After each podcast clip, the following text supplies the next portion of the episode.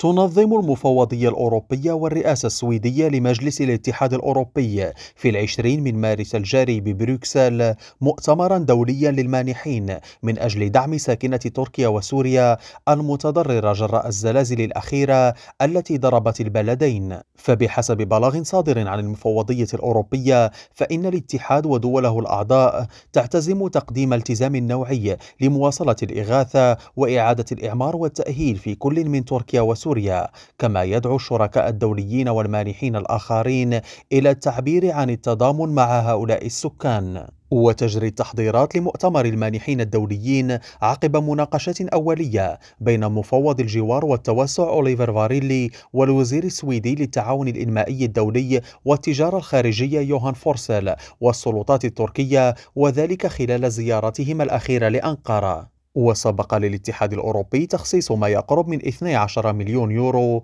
كمساعدات إنسانية لتلبية الاحتياجات الفورية للساكنة في تركيا عقب زلزال السادس من فبراير بالإضافة إلى نحو 10 ملايين يورو مخصصة للاستجابة للتداعيات الفورية للزلزال في سوريا. إبراهيم الجمالي ريم راديو بروكسل.